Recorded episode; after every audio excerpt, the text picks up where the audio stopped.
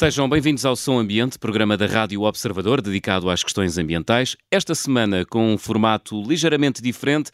É o último programa depois de 51 semanas sem parar a falar de ambiente. Não vamos fazer terapia de casal, mas nesta derradeira edição, o António Paula Soares, a Catarina Grilo e a Sofia Guedes Vaz vão centrar-se naquilo que os une e não que os separa. Bem-vindos todos ao Som Ambiente. Olá. Olá, olá a todos.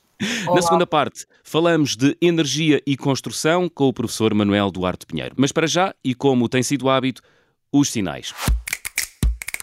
Esta semana, imbuídos de positividade, o António Paula Soares, a Catarina Grilo e a Sofia Guedes Vaz optaram por atribuir apenas sinais verdes. Sofia, começamos por ti. O que sublinhas das tuas notas ambientais da última semana? No, no, âmbito da Lisboa Capital Verde 2020, eh, que já falámos aqui várias vezes, Lisboa vai ter a primeira biblioteca do ambiente. Uh, há um edifício no Jardim da, Estrela, um edifício com mais de 140 anos, que já foi uma, uma creche, e uh, vai ser alvo de obras de requalificação para se tornar então uma biblioteca do ambiente. Um, um, espaço que vai ser lúdico, que vai ser público, que vai ter um auditório e vai ter uh, salas multiusos. Eh, esta intervenção baseia-se na conservação e restauro e contempla o desmonte de toda a estrutura de madeira, o reaproveitamento das peças saudáveis e a reformulação integral das fundações. Vamos ver se o, o nosso convidado vai estar atento a este, o nosso convidado de hoje, que, que faz construções eh, eh, sustentáveis vai estar atento a esta reabilitação. Estas obras neste chalé vão durar seis meses e em setembro eh, vamos ter mais cultura e mais sustentabilidade na nossa cidade. É, é, pois, uma boa notícia para os lisboetas e visitantes da capital, que se tornou um pouco mais verde com este projeto da Capital Verde 2020. Catarina, o que queres realçar de positivo da semana que passou? Então, quero fazer um dois em um. São duas boas notícias. A Vamos primeira lá. é que foi aprovada em Espanha a proibição da caça ao lobo ibérico a norte do Douro. Já era proibida a sul, mas mantinha-se a, a, permissão a norte. Isto é uma boa notícia para a conservação da natureza na Península Ibérica, inclusive é para Portugal, obviamente, porque também temos populações de lobo ibérico. A segunda é que na sexta-feira passada decorreu a última sessão do processo participativo que vem a decorrer no Algarve já há quase dois anos para uh, desenvolver uma área marinha protegida de interesse comunitário.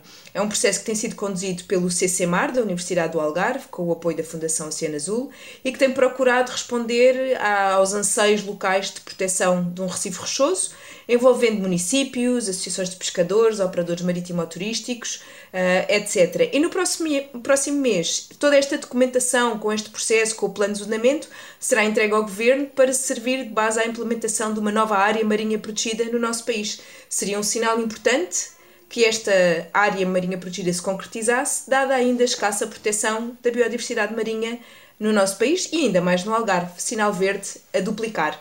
E António, o teu sinal também é verde, mas é um verde tardio. Eu nem sei bem se é, se é um verde tardio, tal não é a história recente da dificuldade dos diversos governos em lidarem com, com o problema dos incêndios, que, que, de facto tem sido totalmente vermelho no, nos últimos anos. Uh, nós sabemos bem que os incêndios rurais continuam a ser um flagelo em Portugal e, e é uma realidade que se instalou uh, historicamente desde o êxodo do interior para o litoral e do campo para as cidades, mas também com a modernização e com a consequente perda de tradições e costumes. Uh, e também com algo que tem sido bastante falado nos últimos anos, que é o desconhecimento da titularidade de uma boa parte do país, do abandono das terras e da falta de proveito económico da sua gestão. E sabemos também que há, há falta de opções válidas para a aposta uh, em povoamentos uh, que não de eucaliptos e pinheiros bravos, mas acima de tudo há uma falta de gestão da floresta e de grande parte da floresta portuguesa e uma falta de prevenção e ação na prevenção. Agora, sabemos que é um cenário muito complexo de gerir e isso tem sido notório nos últimos anos e tem tido consequências catastróficas e, e, muitas políticas de resposta uh, aos acontecimentos e não de prevenção dos mesmos, e ano após ano este tema arrefece durante o inverno e começa a aquecer com a chegada do verão, mas parece que desta vez, depois de um murro na mesa do Presidente da República, eis que surge a marcação de um Conselho de Ministros temático às florestas, não é o primeiro uh, sobre este tema, mas desta vez é presidido pelo Presidente da República e o tema escolhido é, é realmente este, a gestão da floresta e da prevenção e combate a incêndios e na proteção das populações afetadas. E isso deixa um sinal verde de esperança Uh, mas é um tema que tarda a dar respostas concretas no terreno, é, é, de difícil execução e gestão, é certo, mas não se realizam apenas com decisões legislativas de proibição de espécies arbóreas sem as devidas soluções no terreno. Mas uh, eu, uh, para terminar mesmo com este sinal verde, não deixa de ser um sinal verde a pressão por parte do Presidente da República e também de proatividade do Governo a tentar uma vez mais, ao longo dos anos, tentar resolver este problema. Estão então atribuídos os sinais, esta semana todos verdes. E o ambiente é um tema central das nossas vidas. Durante o ano fizemos dele o nome do programa. Analisámos planos, analisámos planos, debatemos escolhas, tentámos encontrar soluções. Sofia, comece talvez por ti esta conversa da primeira parte. O sentido de urgência que damos eh, muitas vezes, ou que tentamos dar muitas vezes aos temas ambientais, ele é produtivo ou nem por isso? Sim, sim, eu acho que uh, é muito, muito produtivo estarmos a, a, falar de ambiente, até porque eu acho que falar de ambiente, se virmos bem, é falar da nossa vida. E de facto, este é o último programa, e, e, e todas as semanas temos aqui a vinda a, a, em conjunto a pensar e pesquisar sinais verdes, amarelos ou encarnados, a pensar em músicas de elevador, a pensar nos temas que tínhamos que desenvolver, a pensar nas perguntas a fazer aos 52 convidados que tivemos. E eu chego à conclusão que pensar em ambiente ambiente é pensar na vida e por isso é emergente e urgente e outras coisas acabarem ente. Uh, e de facto, depois de, destas semanas com tantos sinais, temas e convidados, ficamos mesmo com esta sensação que falar de ambiente não é só aquela ideia limitada dos problemas ambientais, ou dos resíduos, ou das águas residuais, das poluições ou dos atropelos alguma legislação. Mas é também falar de pastores, de ostras, de economia circular, de vinho, de lãs, de áreas protegidas, de plásticos no oceano, de alimentação e desperdício alimentar, de energia e agricultura, de pandemia, de comunicação, de humor, de mobilidade, de consumo sustentável, de alterações climáticas, de biodiversidade, de florestas, não sei se já estão cansados. é, de facto, uma série de coisas, de modelos alternativos ao crescimento económico, da moda, das bicicletas, das cidades e das serras, uh, parafraseando aqui o Essa de Queiroz. Enfim, eu acho que falar de ambiente é falar da vida em todas as suas componentes e por isso é que uh, eu acho que foi um, um, ano bem pensado a pensar em, em, em ambiente. E agora que, que, vai, vai acabar, de facto, vou sentir falta de me confrontar semanalmente com esta ideia de, de, da sustentabilidade como uma componente estruturante dos nossos sistemas políticos, económicos e florestais e sociais, uh, filosóficos e, e éticos.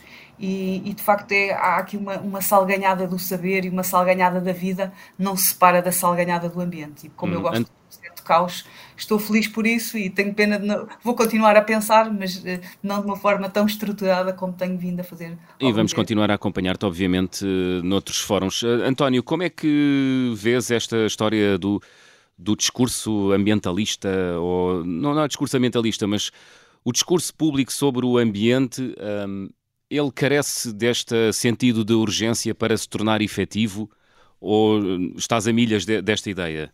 Eu acho que há aqui uh, um win-win que às vezes não funciona tanto como um win-win, uh, porque realmente mete-se aqui alguns graus de areia e nós, eu lembro-me que falámos nisto também, uh, ou de leve em algum dos programas, é que realmente a urgência e a calamidade às vezes dão aquela ideia uh, de que já vamos tarde, qualquer que seja, ou, ou, de que aquilo que, que mesmo que se faça que não tem uh, o impacto necessário para, uh, para que as coisas tenham efetivamente resultados ao, ao nível da, das alterações climáticas e de toda esta problemática que nos entra por todos os canais de informação no, no, no dia a dia. E, e realmente eu acho é que Uh, tem que haver aqui um espírito mais positivo, um espírito mais educacional, de uma sensibilização positiva.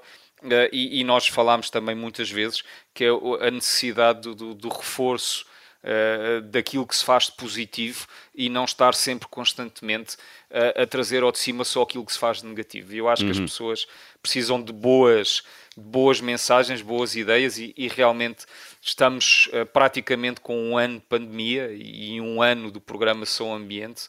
Um, e, e, viemos ao longo deste ano a discutir o que é que mudou na sociedade em termos de perspectiva ambiental Uh, e trouxemos muita coisa positiva para este programa e falámos de temas importantíssimos como a conservação da, da natureza, política ambiental nacional, europeia e mundial.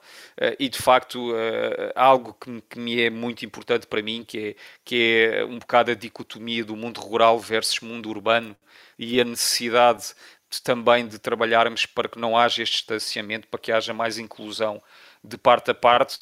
E, e de bons exemplos que, que, eu, que eu gostei eh, nos meses que estive aqui de, de, trazer ao de cima os bons exemplos na conservação da natureza, a demonstrar que realmente eh, nem tudo é calamidade e nem tudo é urgente, e os bons exemplos da agricultura, que também os temos e muitos, eh, e tentar realmente nivelar pelos bons exemplos e não estar sempre a nivelar por baixo, que acho que não é bom para ninguém e, e não é por aí que lá vamos.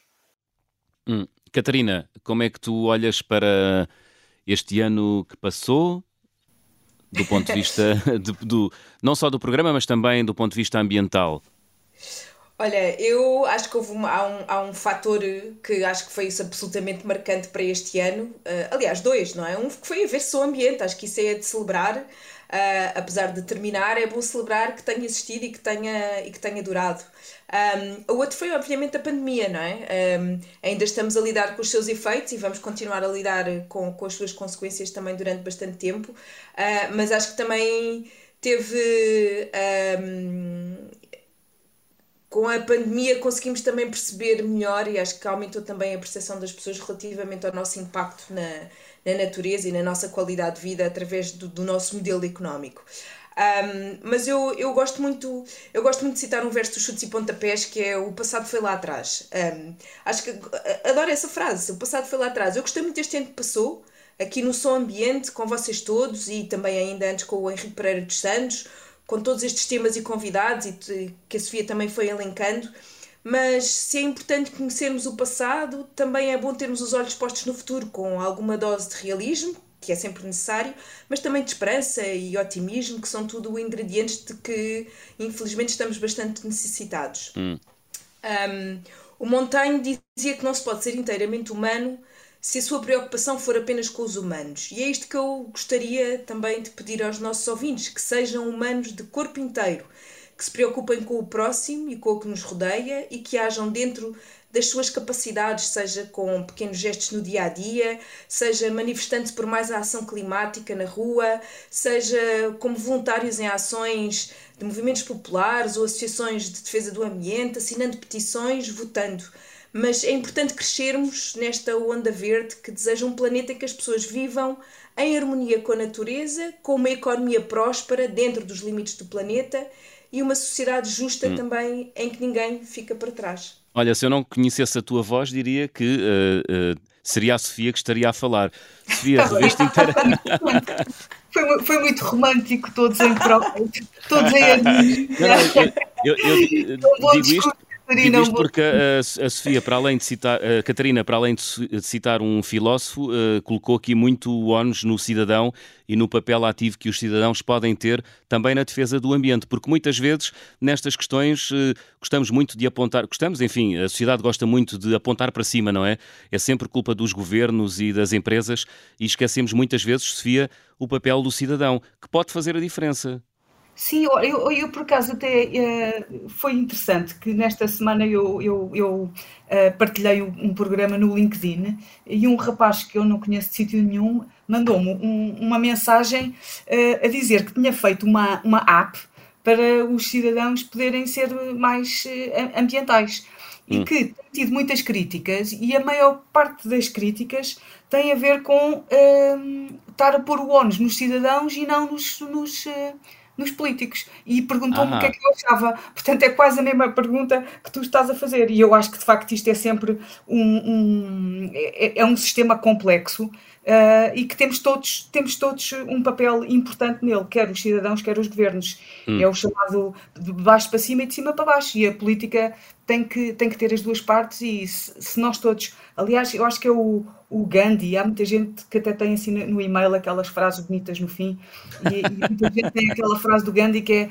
se, se a mudança que esperas ver. Não, não me lembro bem como é que é, é mas que é. queres ver no mundo.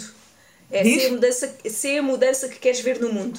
Pois, se é a mudança que queres ver no mundo, que, que é muito engraçado, é isso mesmo, é se nós queremos mudar, então que mudemos nós logo. Portanto, esta, esta, esta responsabilidade uh, partilhada, mas diferenciada, é, é, é, é fundamental. E sim, os cidadãos têm um grande, grande papel. Muito bem, fica feito o convite aos nossos ouvintes da Rádio Observador e do Seu Ambiente para serem também agentes de mudança. Estamos quase a chegar ao final da primeira parte. Antes de uma curta pausa, ainda vamos à música de elevador. E esta semana foi escolhida pela Sofia Guedes Vaz e é uma notícia baseada numa falácia. Queres explicar-nos melhor? Sim, foi uma notícia estranha que surgiu uh, a semana passada uh, com. Uh, um estudo afirmar que a falta de poluição durante o confinamento tinha contribuído para o aquecimento do planeta.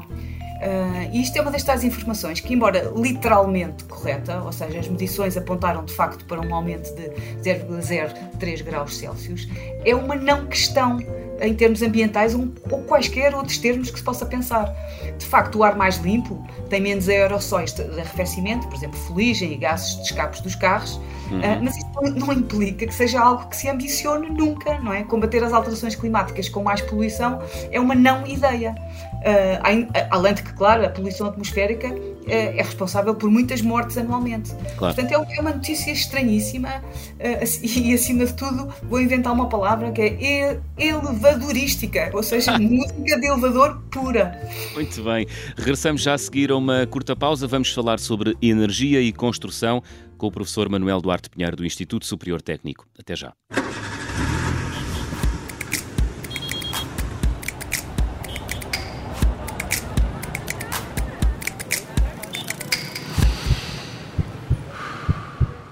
Segunda parte do Som Ambiente, recebemos o professor Manuel Duarte Pinheiro, do Instituto Superior Técnico, especialista em sustentabilidade na construção. Professor Manuel Duarte Pinheiro, bem-vindo ao Som Ambiente. Obrigado, eu, eu agradeço. Professor, do programa da semana passada e a propósito de economia circular, ouvimos aqui dizer que o setor da construção estava a incorporar pouco material reciclado e isso fez soar dentro de todos nós uma interrogação. O setor da construção faz pouco pelo ambiente em geral? Eu diria que há duas dimensões diferentes. A hum. primeira era o setor da construção, de alguma maneira, tem todo um conjunto de infraestruturas, que dou o exemplo, por exemplo, das estações de tratamento das águas residuais, ou eventualmente até os aterros que tentam reduzir ou atenuar essa componente.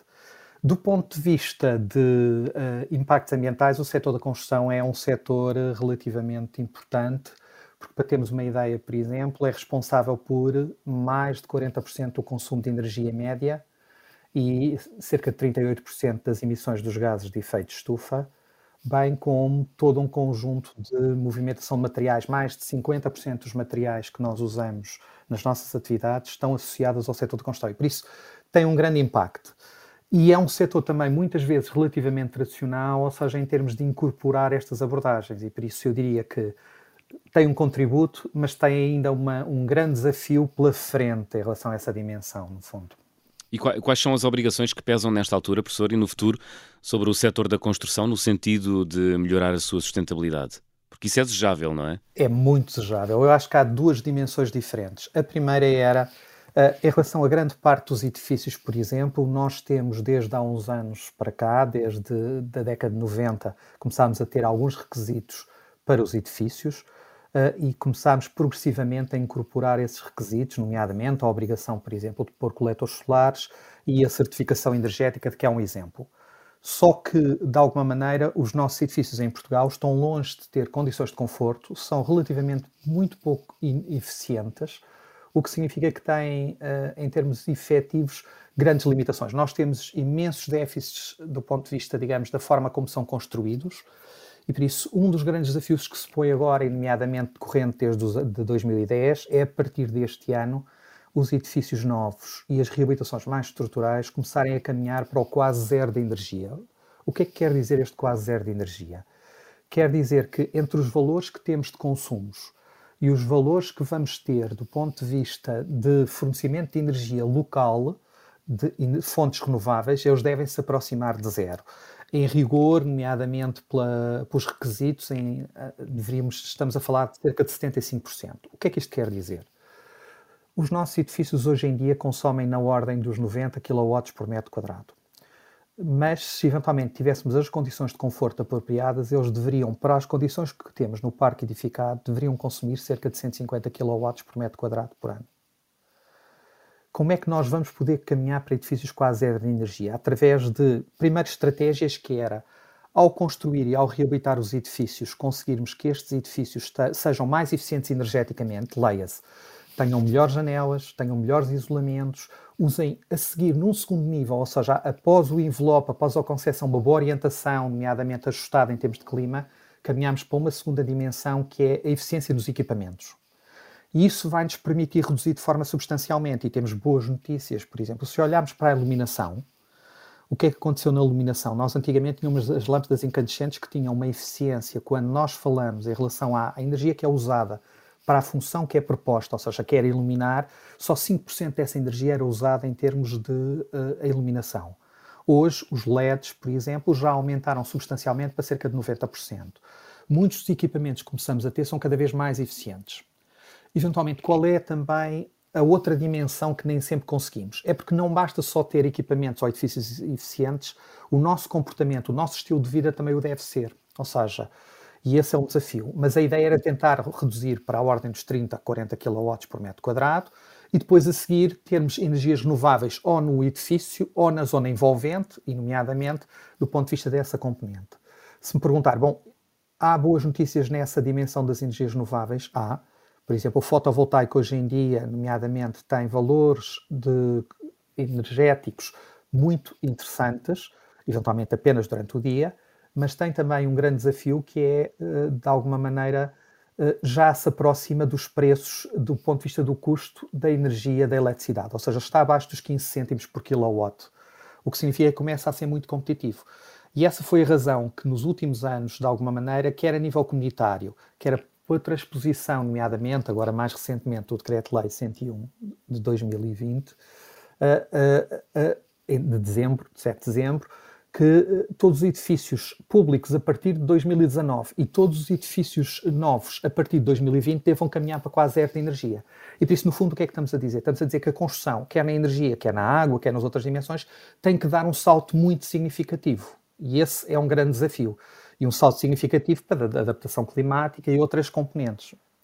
Oh, Manel, mas é quando. Manuel, quando... diga-me uma coisa, não, ah. não ajudaria, desculpa Sofia, só muito rapidamente, posso, não ajudaria também para esta, esta mudança toda se Portugal tivesse um código de construção, à semelhança de outros países, que uniformizasse eu, aquilo que são os requisitos eu uh, acho da que construção? Essa, eu acho que poderia uniformizar, mas o problema não é às vezes muito no código ou muito no projeto. Eu acho que há três dimensões diferentes. A primeira é que os projetistas hoje em dia do ponto de vista da sustentabilidade e da construção, ainda não estão muitos deles suficientemente sensibilizados. Eu dou aulas, nomeadamente em Engenharia Civil e Arquitetura, e tentamos sensibilizá-los para essa componente, mas ainda muitos dos projetos que nós vemos têm muita tendência para ter um fator apostando na estética, que eu diria que era o fator wow, mas que depois leva ao fator UI, que é do ponto de vista conforto, do ponto de vista da carteira, isso é muito difícil. E por isso eu acho que é preciso ter projetistas com formação. É preciso ter a regulamentação e os requisitos, sim, mas o problema provavelmente mais grave é que a nossa cadeia de construção é muito pouco qualificada e por isso constrói-se muito mal. Aliás, se virmos quando se, houve os picos da construção em Portugal, foi as alturas em que provavelmente se construiu pior. E por isso Já agora, professor, é uma peça uh... importante, mas não suficiente. Estas, estas questões da, das alterações climáticas e do ambiente são ensinadas, uh, uh, e da sustentabilidade dos edifícios, são ensinadas nas faculdades de arquitetura? Presumo que sim não em relação, não posso falar por todas. O, o, meu departamento é o Departamento de Engenharia Civil e Arquitetura, tem um curso de arquitetura. Elas são uh, referenciadas nessa dimensão, mas eu acho que ainda precisam de ser mais proativamente. Uhum. Eu, ainda não é encarado como um dos principais desafios que nós vamos ter nos próximos anos, basicamente. E por isso eu acho que há aqui uma lacuna e acho que há aqui um salto significativo e nós não, nem sequer estamos muito preparados para a mitigação, onde a redução do consumo das energias, esta renovável, entra, e muitas vezes ainda no, na área do urbanismo, só agora é que começamos a considerar algumas estratégias de adaptação mais estruturais. Uhum. Sofia, tinhas uma pergunta para o professor uh, Manuel, uh, Manuel Pinheiro?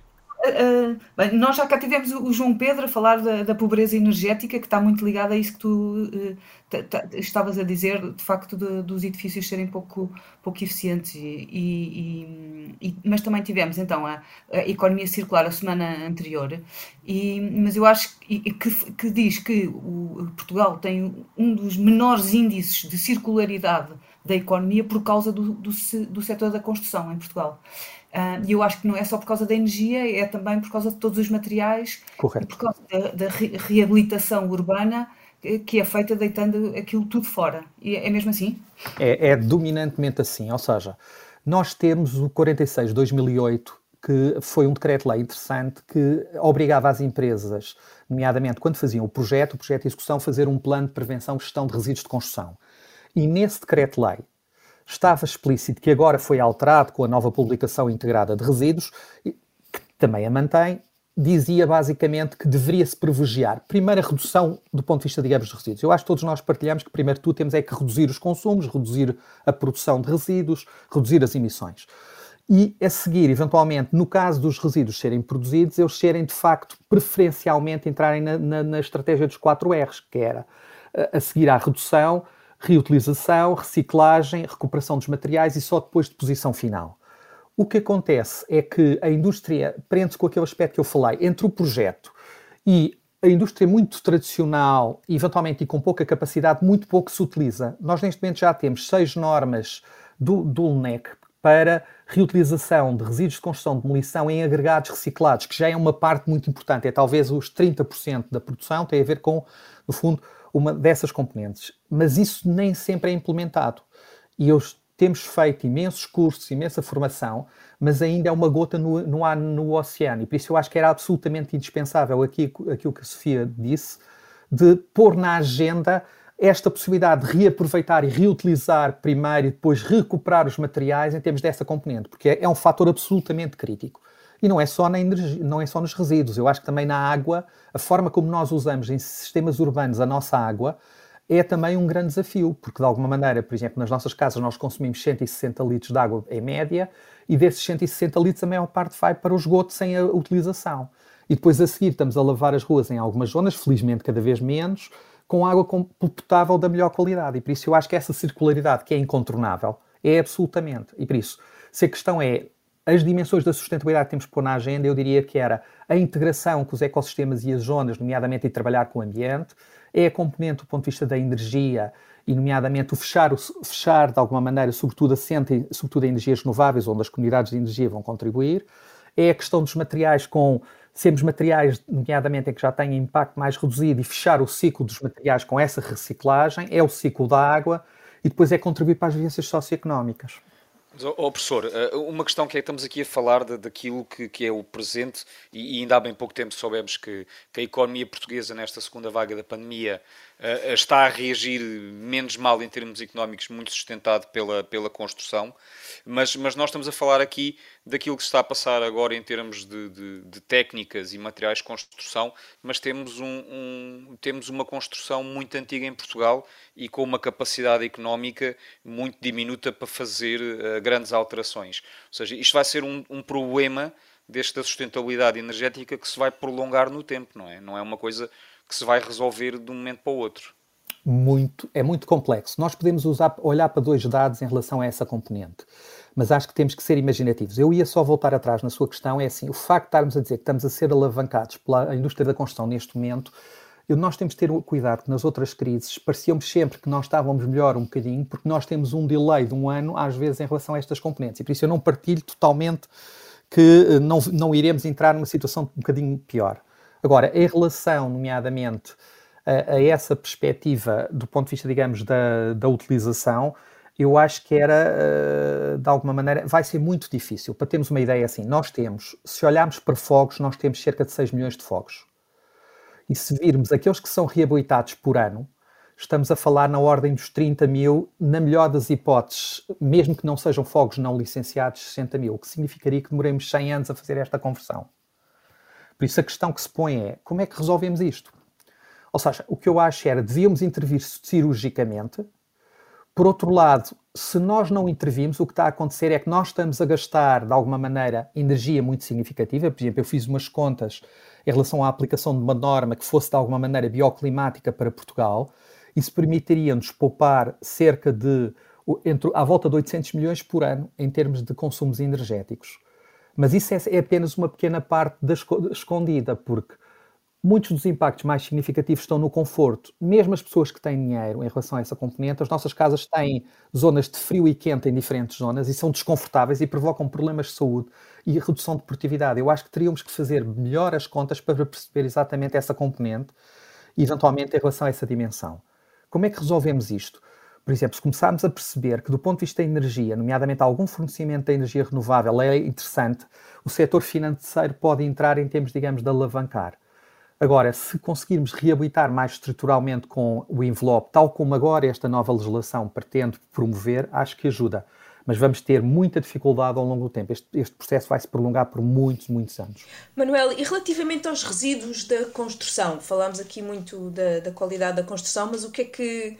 Uh, o que é que fazemos aos edifícios em fim de vida? O que é que fazemos quando fazemos renovação urbana? O que é que acontece aos resíduos? Não deveriam ter também alguma finalidade mais circular?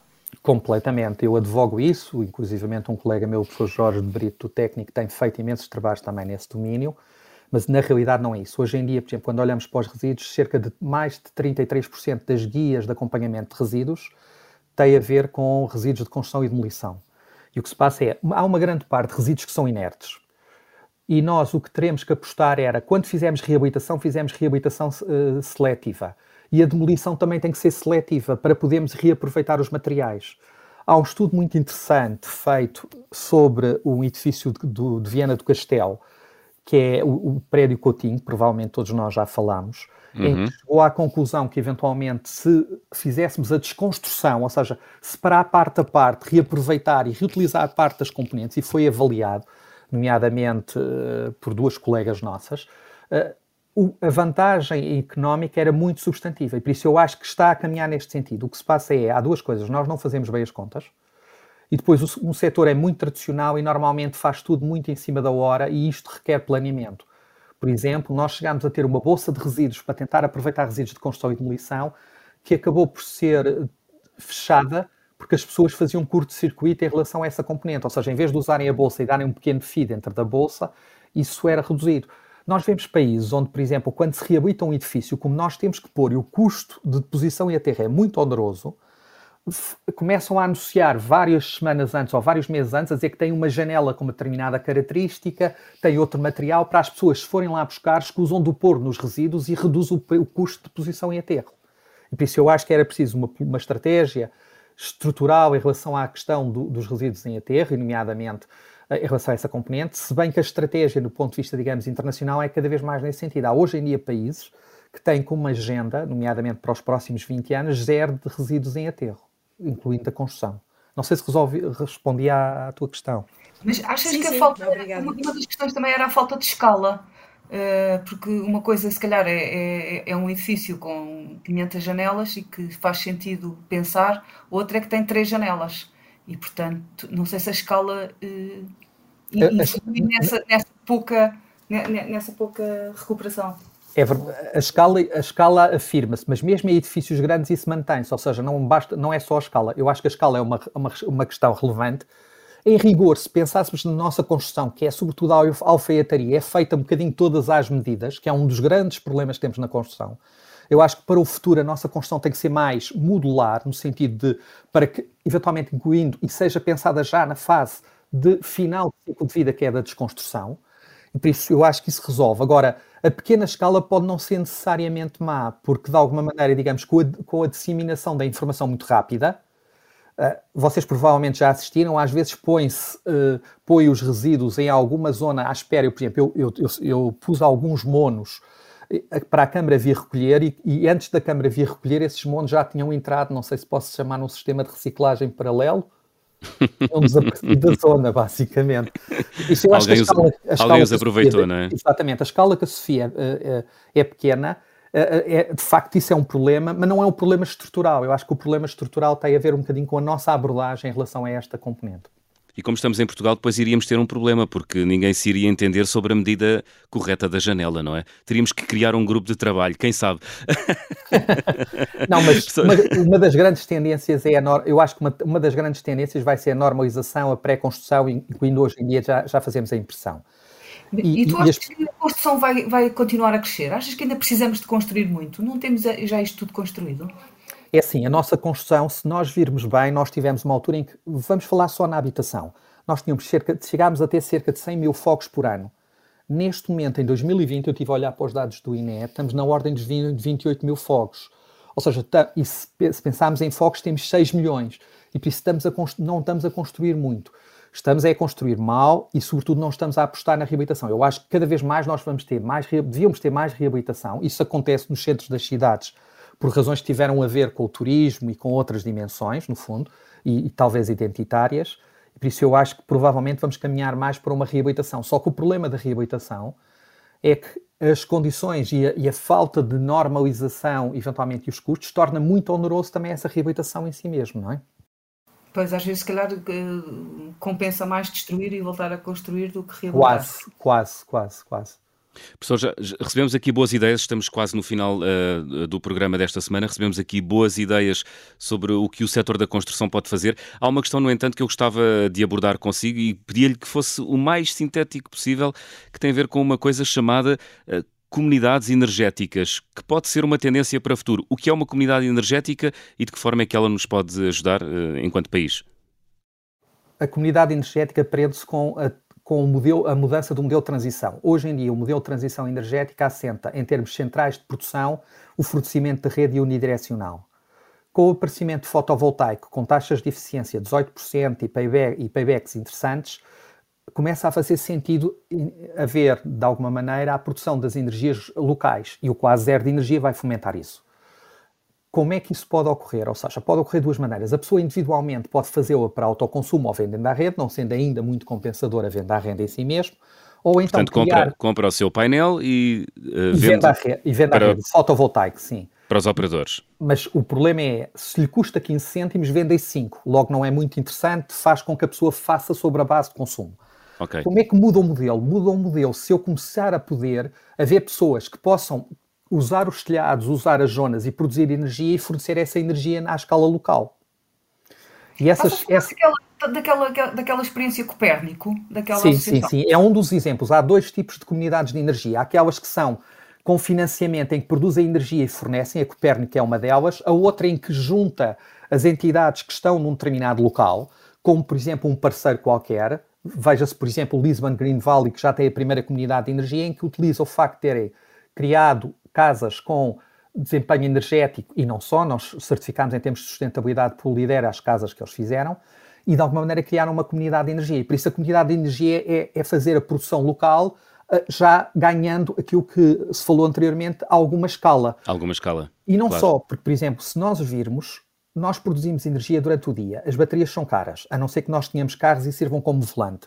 Mas eu, durante o dia, por exemplo, os escritórios precisam de, dessa energia e as habitações precisam à noite. Se calhar eu posso vender esses escritórios e à noite ir comprar à rede. Ou seja, uhum. posso fazer uma gestão dos perfis energéticos. Muito bem, fica a ideia. Professor Manuel Duarte Pinheiro, muito obrigado por ter vindo ao Som Ambiente.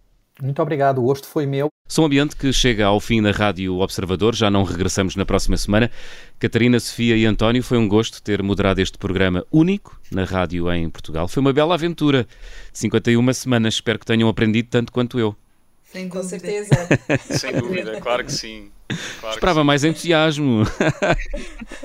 Não, ficámos na dúvida se era para entrar.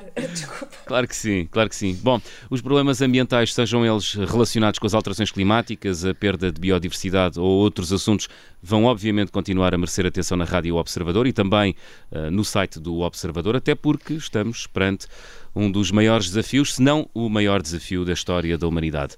Meus amigos, até sempre. Até, Até sempre. sempre. Até sempre.